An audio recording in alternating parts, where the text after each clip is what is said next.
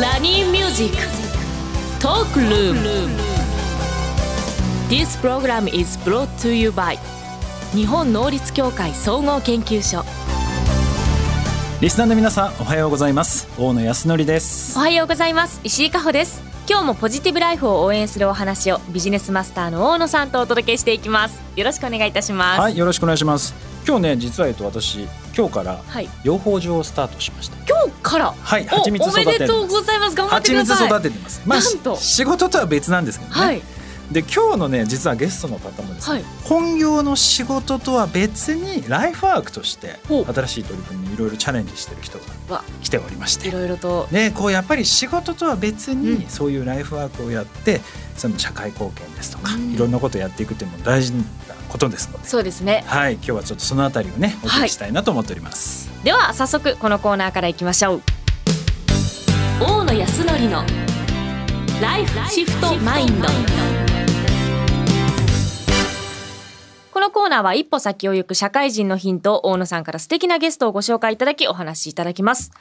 ということで本日は木の生合同会社代表社員でいらっしゃいます。宮添真也さんにお越しいただきました。よろしくお願いいたします。よろしくお願いします。宮添さんもですね非常に先ほど、まあ、私もね、はい。両方思いっきり全然違うあれですけど あの宮添さんもすごい面白い活動をされておりましてもともと本業は今、えー薬局屋さんそうです。ですかね、はい。4代目。四代目です。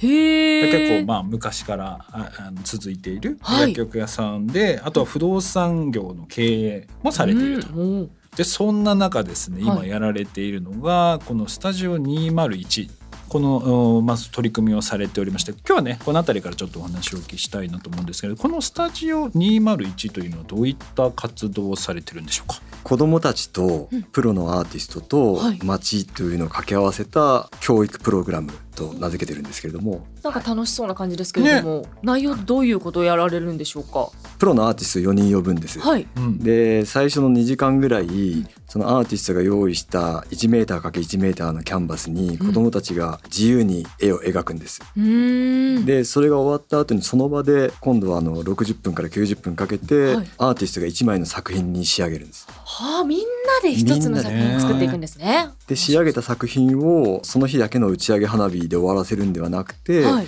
街のレストランとか商業施設に通年で展示するといったプロジェクトです。子供が公園でわーって描いたやつをプロのアーティストの人が直し、はい。でそこで出来上がった完成したものを街のレストランとかはい、そういった会社に置いてもらうと。そうです。これこの会社にこう置くときは会社が何かするんですか？例えばなんかスポンサーになるとか。別にそういうのはなく。別にそういうのはないです。あの場所を提供していただいている感じです。いやでも結構この輪が広がって結構今池袋ではい。活動されているそうです。はい。そもそもまあなかなかあの面白いこう活動ではあるんですけど薬局屋さん そして不動産業ときてどうしてこれが始まってたんですか？もともと持ってる物件のはい1階2階のテナントさんがコロナをきっかけに撤退したんですね。でなかなかあの入居する方がいなくてはい空いててどうしようかなっていう時に共同代表をしている鈴木司さんというアーティストと出会ってでその彼がその一回のこう養生してあるこう外の外壁にそこでライブペイントをしてくれたんです。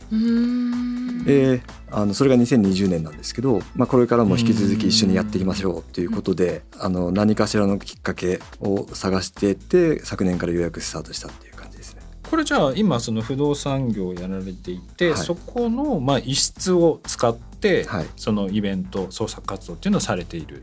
えー、と一室をそうですね。一室をスタジオと名付けてうん。でそれは201号室だったのでスタジオ201でシェアアトリエみたいな形で使ってます。えちなみにこれだって不動産業でやっててここ要は無無料で展開してるあそうです。だからこれれ完全なんなんていうんですか？も持ち出し？あ完全持ち出しです。うわですよねはい。えそこまでにこう至るこう背景といいますかもうんモチベーションみたいのっていうのはどこから来てるんですか？うんまあ、自分にできることをやりたいなと思ってやってます。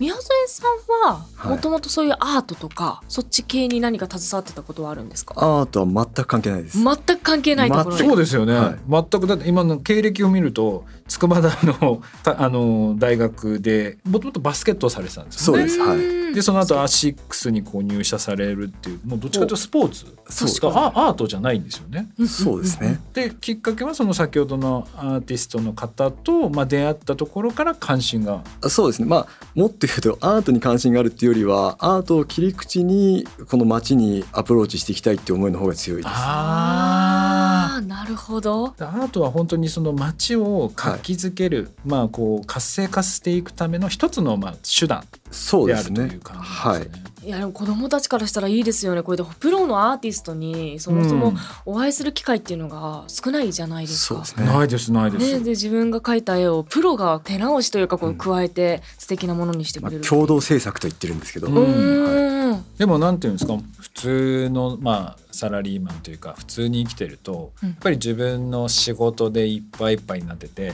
なかなかこういう日々のこうライフワークというか、うんこう仕事とは関係のない、まあ、休みの日は休みたいっていう人、はいまあまあ多いじゃない。ないです。かなり大きいプロジェクトにこうなってしかもまあまあ半分ボランティアにだから近いわけですよね。そうですね。あのむしろ持ち出してやってます、そうですよねはい。いつからこういうのをこうやろうと思うスイッチが入ったんですか、うん。この。なんかで多分どっかで入ったと思うんですよね。カナダに留学してたんですけど、はい。はい。それあのその後に日本に帰国した時ぐらいからですね。カナダに？え、はい。カナダで何があったんですか？カナダで、まあ、大学院に留学したんですけど、はい。でその後に向こうで子供が2人生まれて、まあ、子育てしながら生活してたんですけどすごくこう寛容というか、なんかこう人に優しいゆとりのある生活をしてたように感じるんです。で日本に帰ってきて全部が全部じゃないですけど不寛容なうん。人に優しくないなって思うシーンにあの直面した時があってはい。で何かしらの形でカナダのいいところは日本でもこうひ続けたいなっていう思いがあって始めました。確かに余裕がねないようなところはいありますからね。で実際まあこういうライフワークやられてそのよくあるのは結局こう本業の方に影響してしまって本業の方の事業とか自分のやってる日々の仕事の方がちょっとこう下がってきちゃうとこあるんですけど実際どうですか？ややられてみてむしろそれがこう力になるとかそこで培ってきた人脈っていうのがまた仕事に反映されるとか。はいあのそっちに近いですね。あなんかー自分の人生が豊かになってる気がします。そうですよね私もだから最近 蜂蜜関係でいろんな人とお会いしてお話をお聞きして、結果そこからまたなんだろう例えば自分の、まあ、メインはコンサルなんですけど、コンサルのお方を紹介していただいてそれがご縁で何かこうするとか。あとはまあそこまで考えてないけどなんか結局なんかいいずれうんうん。1年後なのか3年後なのか、うん。結構そこでの出会いっていうのはなんか大きい。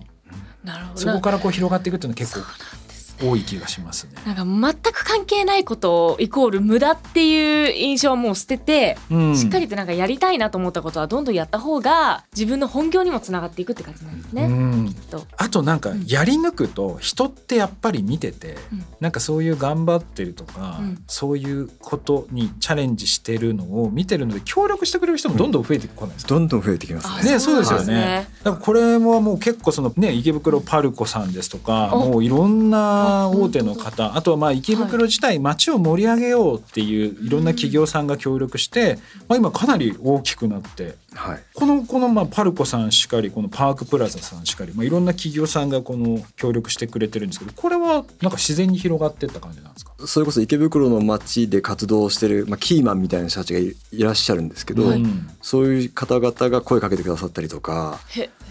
それこそ豊島区の職員の方から声かけてくださったりとかまあ、正直言うとねそういうのって普段の本業ではなかなか得られない。なかかなか得られないです。ね。ね、普通だとまあ普通、まあ、薬局、はい。あれなんですか処処方箋かなんか。そうですそうです。はい。ですよね。だから、はい。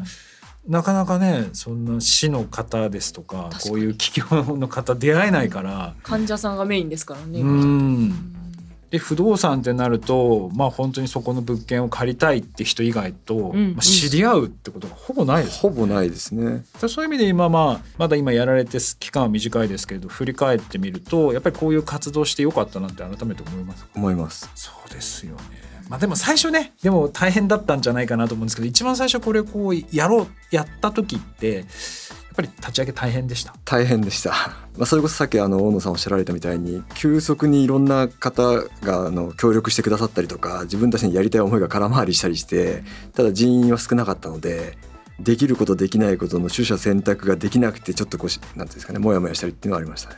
これあのこういうことを私もやってみたいなイベント開いてみたいなっていう思いはあるんですけれどもなかなか一歩が踏み出せなくてどうしたらこう一歩踏み出せるようになりますか？うん何からしたらいいのかなと思って。うんいやでも確かにうんどどうやってここまでの規模にしたんですかまずはそのイベント頭の中でこんなんやったらいいなって考えてそれを人に話したんですか？そうですね。まずその鈴木さんっていうアーティストの方と、もともと池袋で池袋リビングループっていうあの東口を中心にしてるマルシェファーマーズマーケットみたいなのが開催されてたんですね。でそこの主催の方と仲が良かったので、はい。鈴木さんとのそのアーティストの方との何かしらのパフォーマンスをそこの場でやらせてもらえないかって話からスタートしたんです。でその時にそのあ一人じゃなくて彼がそれ以外の3人のアーティストを呼んできてくれてじゃあ何やろっかって話になった時にそのうちの1人のアーティストがじゃあ今度子供たちもせっかくいるあれだから子供たちとも一緒に何かやろうよって話になったんです。でその時にまあ私自身もですけどでもまあそれ2ヶ月に一遍のイベントなんですけどその時だけやってじゃあまた2ヶ月後来ますねじゃあ面白くないんで、だったらその絵を街に飾って余韻を残してでしかもやっぱりその子供たちが自分が作った作品がアーティストが一緒にやってくれるんでめちゃめちゃかっこよくなるんですね。でそれがそれこそお父さんお母さんが普段行ってるみたいなその商業施設に飾ってあってこう行った時に「あ僕の絵飾ったり私の絵飾ったり」って言ったらめちゃめちゃ嬉しいと思うんですよ。でお父さんお母さんもそれがきっと自分の息子たちが自慢になってで今その携帯でこうデータを私持ってるんですけど希望の方にはご保護者の方に差し上げてて。それがあのパパ会ママ会で自分の子供たちと遊んでる時に横のお母さんに「うちの息子はこれやったのよかっこいいでしょ」って自慢してくださいって言ってるんですね。でそうするとやっぱりこう自分のお母さんが自分の子供のこと僕のことを他の人に自慢してるのを横で見てた時のその子供たちがどんだけ嬉しいか。うん。そういうきっかけっていうかそういう場を作りたいです。だから今まあちょっとこう熱くこう語っていただきましたけど多分周りにいる人たちにそのそういうのを話して、まあ、徐々に本当仲間を増やしてったっていう感じあそうですなんですよね。だから多分石井さんもしやるとしたら、はい周りにそういうことやったことある人とか共感する人そういう人に今こんなことやりたいと思ってるんだよねなぜならこうだからっていうのを話していくと広がっていくんじゃないかなってっていう。ことはまずあの大野さんと宮添さんにお話しすればいいですかね うん私が何かやりたくなったら。そういうことですね。イベントやるにはまずそこから。そうですね。いやでもで勉強になりますね。ねうんで最後にちょっとあの宮添さんにですねなんかメッセージをちょっといただきたいなと思ってるんですけど、はい。やっぱりさっき石井さんみたいにですね若くてこれから新しいことをやりたいと思っている方たちもいらっしゃるけれどもその一歩が出ないっていう方たちもいらっしゃって、そこの部分どうしていけばいいか一言で。うーん近視眼的なその目先の利益とか損得感情じゃなくて、うん魂に従って一歩を踏み出すべきだと思います。とやりたいと思ったことにはどんどんこう味方とかはい仲間がついてくるかと思いますので、私もどんどん周りに発信していこうかなと思います。宮添さんありがとうございましありがとうた。ございました以上大野康則のライフシフトマインドでした今後リスナーの皆さんのお悩みなども相談に乗っていきたいと思いますお悩みはラジオ日経番組ウェブサイトか私石井加穂のインスタグラムでも募集します。ひらがなで喜びと検索してみてください。ストーリーにて質問箱を設置しますのでぜひぜひご質問をお寄せください。